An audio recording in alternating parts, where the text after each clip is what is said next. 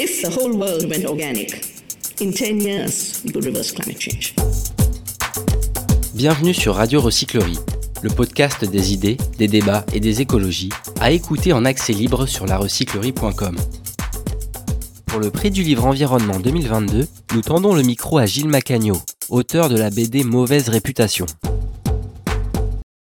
Bonjour Gilles Macagno. Bonjour. Vous êtes auteur de BD naturaliste, Oui. on peut dire, un, un BDiste naturaliste. Ouais, si c'est très bien. très bien comme ça. Et vous avez publié euh, cette année la BD Mauvaise réputation, plaidoyer pour les animaux mal aimés, un ouvrage nommé pour la section jeunesse du prix du livre environnement 2022. Alors, euh, Mauvaise réputation, pourquoi ce titre? Est-ce que c'est un hommage à, à Georges Brassens peut-être? Un petit peu quand même. Le nom est arrivé tout seul, hein, et Mhm. forcément la chanson est arrivée derrière. C'est arrivé tout seul parce que je parle que d'animaux qui ont une sale réputation que Mhm. personne n'aime. Donc C'est un livre, on disait, euh, nommé pour la catégorie jeunesse, mais qui s'avère pleinement utile pour euh, les adultes, puisque c'est en partie eux qui transmettent cette image de, de sale bête. forcément, ouais. Pour moi, jeunesse, euh, je vais faire un peu comme Hergé, hein, de 7 à 77 ans ou de, de 6 à, à 116 ans. J'ai pas visé la jeunesse spécialement. Je crois que mon- cette BD s'adresse un peu à tout le monde. Elle peut Mhm. se lire à tous les niveaux, je pense. Bon, c'est tombé sur jeunesse. Ma base euh, de formation, c'est la zoologie. Donc depuis tout petit, en fait, je, je me suis penché sur les animaux. J'ai fait des études sur les animaux. Maintenant, je les dessine. Je les enseigne aussi. En fait, mon but dans les, les bouquins que je fais depuis un moment, c'est de dire nous, on est des animaux comme les autres. On se doit mutuellement un certain respect. Donc, c'est ce qui me fait un peu avancer dans ces bouquins. Vous disiez que vous êtes euh, à la fois enseignant et auteur de BD. Comment Ouais. vous articulez ces, euh, ces deux métiers? Est-ce que ça a un sens pour vous d'être euh, à la fois l'un et l'autre? Ouais, ça a un sens dans le sens où bah, j'enseigne le monde vivant. J'enseigne les sciences de la vie. Donc, euh, Et puis, je, l'enseigne dans cet esprit-là. J'ai des, des élèves, qui, des, co- des collégiens qui sont jeunes. Donc, euh, Hmm. moi, ce que je cherche à faire, c'est leur, euh, leur faire comprendre cette idée qu'on est, on fait partie de la nature, euh, on, on est dedans, on doit vivre avec. Et c'est exactement ce que je fais dans mes bouquins. C'est dans ce sens-là où ça s'articule. Et donc, cette BD Mauvaise réputation donne la parole aux, aux bêtes mal aimées. Qui sont-elles, ces sales bêtes? Qui sont pourtant, euh, vous dites, indispensables en fait au bon fonctionnement de la vie sur Terre Ouais. Alors, euh, qui sont-elles? Bon, il y en a plein. L'idée de ce bouquin, elle est partie d'une question qui revenait souvent. C'est bah, les moustiques, à quoi ça sert? Donc, euh, je m'étais dit qu'il fallait absolument que je fasse un bouquin qui défende les moustiques. Bon, j'allais pas faire un livre que sur le moustique, donc j'ai cherché les autres. Et je suis tombé sur le loup, sur le renard, sur tout ce qui pique. Et puis bon, en creusant, voilà, j'ai trouvé une série d'animaux qui avaient sale réputation selon les personnes, selon les endroits aussi. Et donc, vous parlez du loup, des ours, des renards enragés, des serpents, des méduses, des guêpes et bien sûr des moustiques, comme Voilà, vous dites. ouais. On va peut-être euh, s'arrêter quelques minutes sur le loup, je vous propose, qui est un super prédateur euh, Mhm. au sommet de la pyramide écologique. Ouais. C'est une espèce euh, charismatique qui fascine et à la fois qui traîne euh, une sale, une sale réputation. Comment vous expliquez ça? Ouais, bah le, le loup, c'est intér- c'est intéressant parce que c'est effectivement en France, surtout, elle a très mauvaise réputation. Je pense que cette réputation, elle est largement entretenue par les chasseurs. Les premiers Euh, écologistes de France. Voilà. Mais sinon, elle, elle y est quand même parce que les, la plupart des gens, euh, quand on leur dit euh, Oh, il y a un loup dans la forêt à côté, oulala, ils, ils ont les cheveux qui se hérissent. Même s'ils ne sont pas concernés, même s'ils ne le verront jamais. On traîne derrière nous cette idée que le loup, c'est quand même une sale bête. Et ce qui est bizarre, c'est que c'est pas le cas partout hein, en Europe. Chez les Indiens en Amérique, il a plutôt une bonne réputation. Mais chez nous, non. Donc il fallait en parler. Et il fallait le défendre. hein. Surtout qu'il est en train. Enfin, c'est, il est symptomatique aussi de. C'est le retour du sauvage. Hum. Et donc, pour moi, c'est important. Et ça, ce retour euh, des grands prédateurs euh, sauvages un peu partout sur le territoire, est-ce que c'est une euh, chance? Est-ce qu'il faut s'en réjouir à chaque fois qu'un prédateur comme le loup ou comme l'ours parvient à- comme ça à étendre Ouais, son territoire? ouais, Pour, moi, c'est même plutôt rassurant. quoi. Hum. Par rapport à, à cette idée que tout s'effondre et tout, ben, de me dire, bah non, il y a quand même des bestioles qui reviennent, qui s'installent. Bon, il y a le loup, il y a le, le chacal qui vient s'installer en France. Bon, ben, je crois que c'est plutôt rassurant. Le lynx? Le lynx, ouais. Alors le, le lynx, c'est un peu différent dans le sens où il, est, il a été remis. Il a été réintroduit dans les Vosges et puis dans le Jura. Dans les Vosges, ça n'a pas marché. Dans le Jura, au contraire, il s'est développé. Il a du mal à s'étendre, par contre. Enfin, il commence. hein. Il est arrivé, je crois, en Bourgogne. Donc il s'étend, mais tout doucement. Est-ce qu'on peut dire que ça peut être un des indicateurs de la bonne santé d'un territoire que d'avoir une espèce euh, parapluie comme ça qui... Bah, je pense que oui, ça, ça montre que la, bah, la vie, elle n'est pas, elle est pas finie. Quoi. Elle, elle s'accroche. et Elle, euh, pour euh, dire un mot à la mode, euh, ça montre là, il y a une certaine résilience de la nature, quoi, qui, malgré tout ce qu'on fait, bah, elle persiste, elle continue de se développer. Et bah, le loup, il arrive, il est même arrivé en Bretagne, paraît-il. Par chez vous Ouais, donc. euh, non, mais c'est assez étonnant, quoi. Il est, c'est, il est arrivé en- dans les années 90 en, en France. Bon, bah, 30 ans, 40 ans plus tard, il est déjà en Bretagne tout seul avec ses petites pattes, quoi. C'est une bataille d'imaginaire pour vous que vous menez, pas, seul, hein, on- Ouais, vous ouais. êtes euh, de nombreux auteurs et autrices à essayer de bousculer les, les imaginaires de- du monde sauvage. Ouais, je pense que c'est, c'est nécessaire.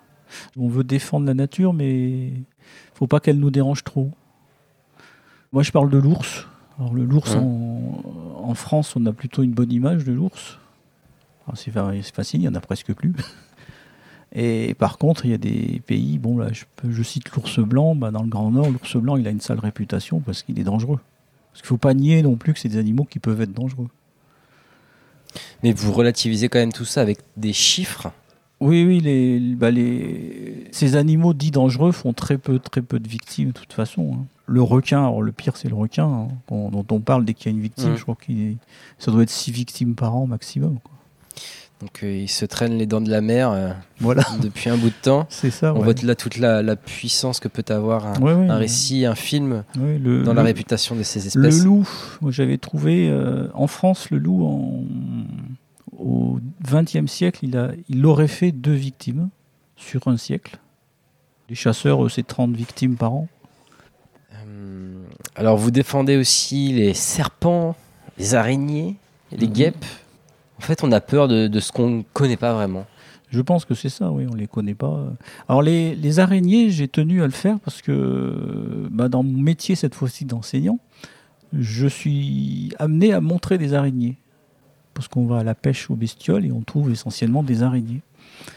Il y a des élèves qui sont horrifiés par ces Mhm. trucs-là, qui n'osent même pas regarder. Donc je me suis dit, il fallait absolument quand même euh, montrer que c'est des, des bêtes euh, en fait formidables. quoi.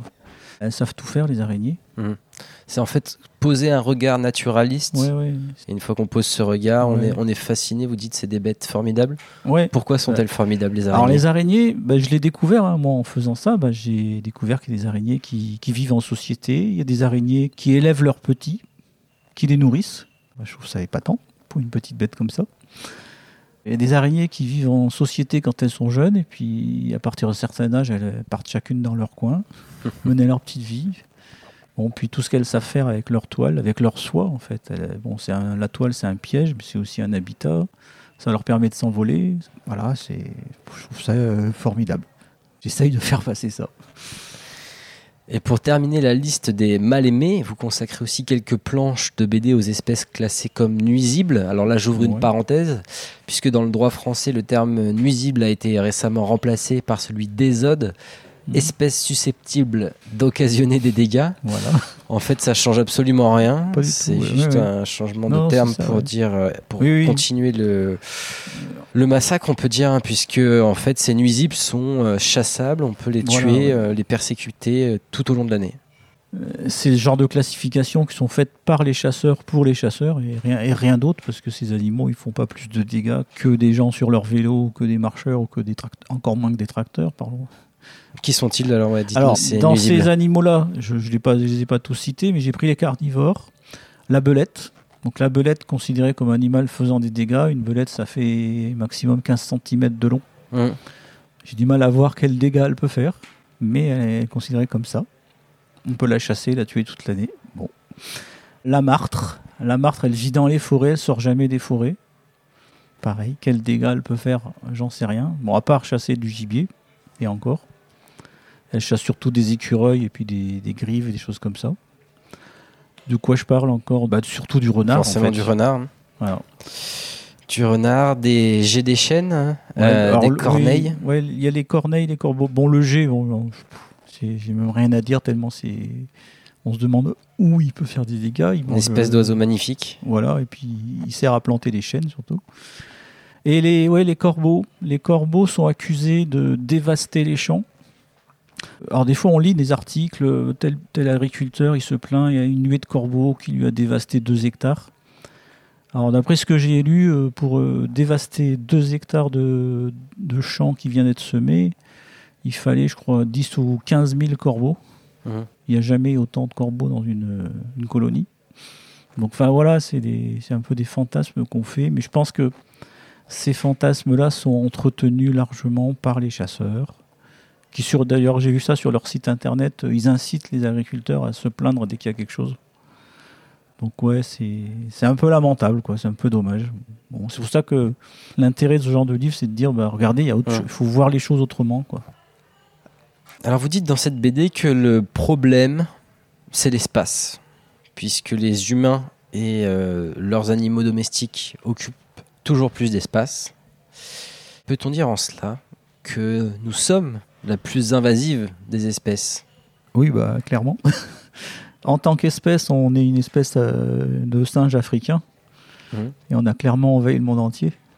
Il n'y a pas longtemps, j'ai vu ça, euh, que les mammifères domestiques représentaient 95% des mammifères du monde, Mhm. en masse. Donc les éléphants, les, tout ça, les baleines, c'est 5% de tous les mammifères. Donc là, on voit que le monde sauvage euh, Voilà, se délite complètement. voilà euh, il est temps de le défendre sérieusement et, et d'apprendre surtout à, à cohabiter. Et c'est vrai que je comprends que ce soit difficile. Quand je parle du tigre, par exemple, le tigre, on le défend, mais qui le défend, c'est nous, les Occidentaux. Donc on force les l'Inde à faire des réserves, enfin on les, on les incite à faire des réserves pour les tigres, à préserver les tigres. Mais en Inde, ils sont un milliard et demi d'habitants. Donc forcément, les gens dans les campagnes, quand il y a de plus en plus de tigres chez eux, ils vont finir par en croiser. Puisque l'habitat naturel des tigres s'amenuise. Bah oui, donc les tigres, les tigres, ils, ont, ils, sont dans des, ils se développent dans des réserves, ils se multiplient, ils finissent par quitter la réserve pour aller voir ailleurs. Ils vont forcément dans les campagnes, donc ils vont forcément croiser des gens. Effectivement, euh, moi-même, je suis pas sûr que je serais content de croiser un tigre en me promenant, en allant Ouais. aux champignons. Quoi.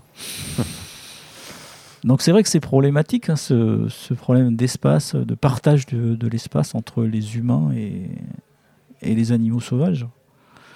Ce qui m'incite à, m'a incité à faire ce bouquin, c'est aussi pour dire que c'est faut pas le défendre que justement pour les tigres, parce que ça c'est peut-être plus possible déjà. faut le défendre pour tous les autres, quoi. Les petites bêtes, euh, la belette, le renard, euh, le moustique, tout ça, quoi. Les serpents, ils ont aussi droit à leur place. Et apprendre à cohabiter. Et donc apprendre à cohabiter, oui, bien sûr. Pour pouvoir partager l'espace, il faut cohabiter, parce qu'il veut. Pour pouvoir vivre, il faut qu'il puisse être à côté de nous. On le voit, le renard, lui, s'est adapté aux villes. Mais c'est pareil, il y a des tas de gens qui se plaignent. Les gens qui ont des renards euh, dans les villes, ils, finissent par s'en plaindre. Ah, parce- pour des bêtises, parce que le renard, il vient fouiller leurs poubelles ou il vient embêter leurs chats. ou- Donc j'ai lu ça, je crois que c'est à Londres, ils embauchent des chasseurs de ville. C'est nouveau. Donc il y a des gens assermentés pour aller tuer les renards dans les, dans les jardins. Alors je trouve ça dommage.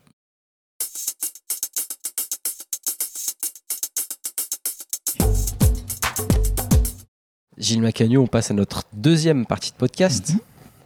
Quel a été votre plus grand déclic écologique? Je crois que c'est le, le retour du loup. Donc c'était dans les années 90. Donc je suis tombé une fois sur un article, euh, un loup aurait été aperçu dans Mercantour. Et sans être, un- je suis pas un spécialiste du loup, je suis pas non plus un, quelqu'un qui passe mon temps à aller dans les forêts explorer, chercher, observer des bestioles. Mais j'ai pas pu m'empêcher de suivre, donc depuis les années 90, je suis ce retour du loup. Pas Cette pas, quoi. progression. Ouais, ouais, et, et elle m'épate. Alors elle d'une bah, d'une part parce qu'il est revenu tout seul. Donc il est arrivé d'Italie. Mhm. Les Italiens, eux, avaient, des loups toujours. Bah, en fait, euh, euh, l'Italie, l'Espagne, beaucoup de pays avaient encore des loups chez eux. Nous, on n'en avait plus. Et il est revenu tout seul. Donc ça veut dire qu'il a traversé un petit bout de la plaine du Pô. Après, il a traversé les Alpes. Et puis, il s'est répandu assez vite, puisque tout à l'heure, j'ai dit qu'il était pratiquement. euh, il serait arrivé en Bretagne. Enfin, en tout cas, il est arrivé dans le nord de la France. Il est arrivé dans le massif central. Alors, ça veut dire qu'il a traversé les voies de TGV, les autoroutes, le Rhône. Bon, pour un animal sauvage, je trouve ça pas mal. C'est un déclic positif, c'est Ouais. un élan. pour Ouais, c'est ça. Et j'ai plus envie de regarder ça. Parce que effectivement, c'est désespérant, sinon de se dire euh, bah, la forêt amazonienne, il n'y en a plus. Euh, en même temps, euh, l'Europe, il n'y a plus de forêt naturelle. En Europe, on a en fait éliminé la forêt naturelle, la forêt Primaire. primaire, ouais. Et je crois qu'il en reste 2% de surface sur toute l'Europe. Et puis finalement, quand on se balade en France, en, en Suisse, en Allemagne, en Italie, bah, la, la nature, elle est quand même là. Mhm. Donc quelque part, je me dis c'est ouais, c'est quand même rassurant. On- Nous Européens qui faisons des ravages en fait depuis l'époque des Grecs, donc depuis plus de 2000 ans, on n'a pas tout ravagé finalement. La nature résiste. Et le loup, pour moi, c'est un emblème de ça. Alors il n'y a pas que lui, parce qu'il y, a les- il y a les cigognes qui sont revenues toutes seules aussi. Puis il y en a quelques autres. On a besoin de ces euh, animaux comme euh, emblèmes. On, on parlait aussi tout à l'heure en préparant l'émission de l'association LASPAS, Ouais. l'association de protection des animaux sauvages, qui a pour emblème euh, le renard. Ouais. En tant qu'artiste visuel, c'est important pour vous d'incarner euh, au mieux ces, euh, Ouais, ces bah, animaux charismatiques. des- Ouais, c'est bah, des, des images qui restent. Quoi. Le, re- le renard, ça a une bonne tête, ça a une jolie couleur. Enfin, on ne peut pas être indifférent à un renard. Un loup, en fait, on sait, peu- de gens savent en fait quelle couleur c'est, par exemple. C'est assez marrant. On demande à un gamin, le loup, il va le faire noir. Ou à la rigueur tout gris, alors que c'est ni gris ni noir, c'est beige, c'est blanc, enfin, c'est un peu de tout. Quoi. Je pense qu'on n'a pas une image très très claire du loup. Mais le renard, ouais, c'est moi j'aime bien dessiner des renards parce que euh, rien que la couleur, enfin le la, la, la queue fournie et tout, c'est super chouette. Il est en couverture de votre livre, le Ah, renard. bien sûr, euh, ouais. Vous avez même repris le orange, son, le orange Ouais. du renard pour le titre Mauvaise réputation. Avez-vous d'autres euh, d'autres ouvrages à nous conseiller pour aller plus loin, peut-être sur ces questions de préservation des milieux et des, et des vivants en général? Alors, Et peut-être nous citer des noms de femmes, puisqu'on a que des hommes Ouais. qui sont nommés cette année au prix du livre ouais. environnement. dans les ouvrages nature qui sont euh, très instructifs parce qu'ils apportent plein d'infos, les livres de, de Marc Giraud, bon c'est un homme, désolé, qui a fait La nature au bord de la route, La nature au bord de la mer, enfin Mhm. voilà, ils sont très très bien faits ces bouquins. Et du coup, comme vous m'avez demandé juste là maintenant des auteurs féminines, alors en ce moment je suis en train de- d'en lire. Il y a Rachel Carson, Mhm. donc c'est une euh, biologiste américaine qui est morte euh, début des années 60, je crois, et qui a fait un bouquin paru en 61 qui s'appelle Le printemps silencieux. Donc ça veut dire qu'en 1960 ou 55, quoi, le temps qu'elle l'écrive. 62. 62, c'est. Ouais. Elle avait déjà compris quoi, qu'on était en train de faire des massacres avec nos produits chimiques, avec des pesticides. Et Mhm. Je trouve ça remarquable. Et elle en a fait un autre avant qui s'appelait euh, La mer autour de nous, où elle fait une superbe description de l'océan et de notre rapport à la, au, monde, vi- au monde océanique, qui est très très bien fait. C'est bien écrit et puis c'est une vision que j'aime bien parce que justement qui, elle relie tout le temps notre situation au monde vivant et avec une vision euh, très large. quoi. C'est pas une spécialiste du plancton ou une spécialiste euh, du requin. C'est elle a une vision très globale. Et je suis en train, j'ai découvert une autre euh, femme parce que je travaille en ce moment sur les océans qui s'appelle Anita Conti et c'est la première océanographe euh, française. Donc elle, elle a commencé à travailler dans les années 30, Mhm. puis elle a fini dans les années 50, 60, enfin plutôt 50.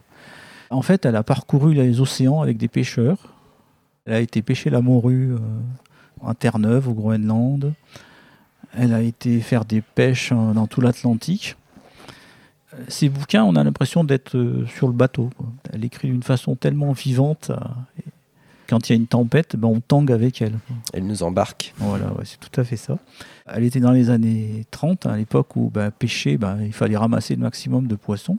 Et elle, petit à petit, elle s'est rendue compte que euh, on allait peut-être trop loin, donc elle a commencé à chercher des, des moyens de préserver. Donc, avant, beaucoup de gens, en fait, s'est dit qu'il fallait peut-être chercher à préserver les ressources.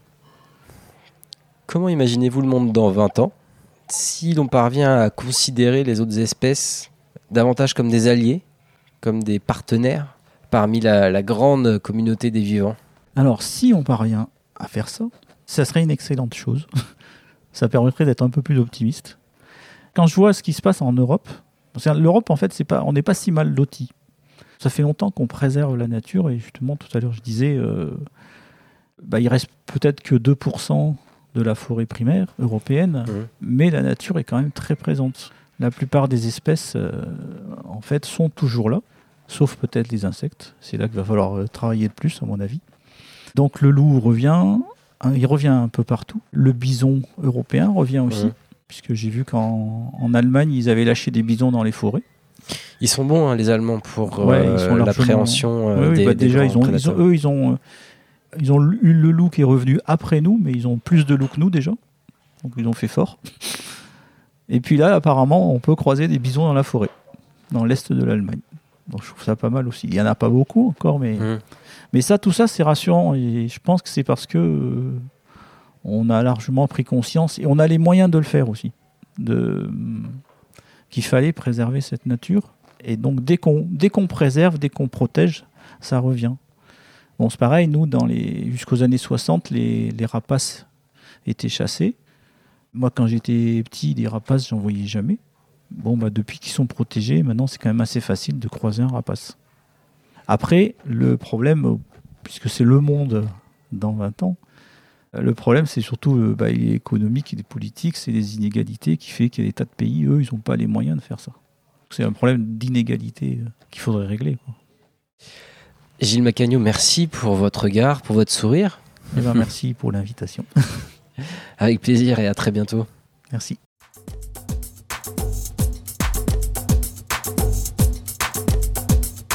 If the whole world went organic, in 10 years, we could reverse climate change. Toutes nos émissions sont disponibles en podcast sur larecyclerie.com.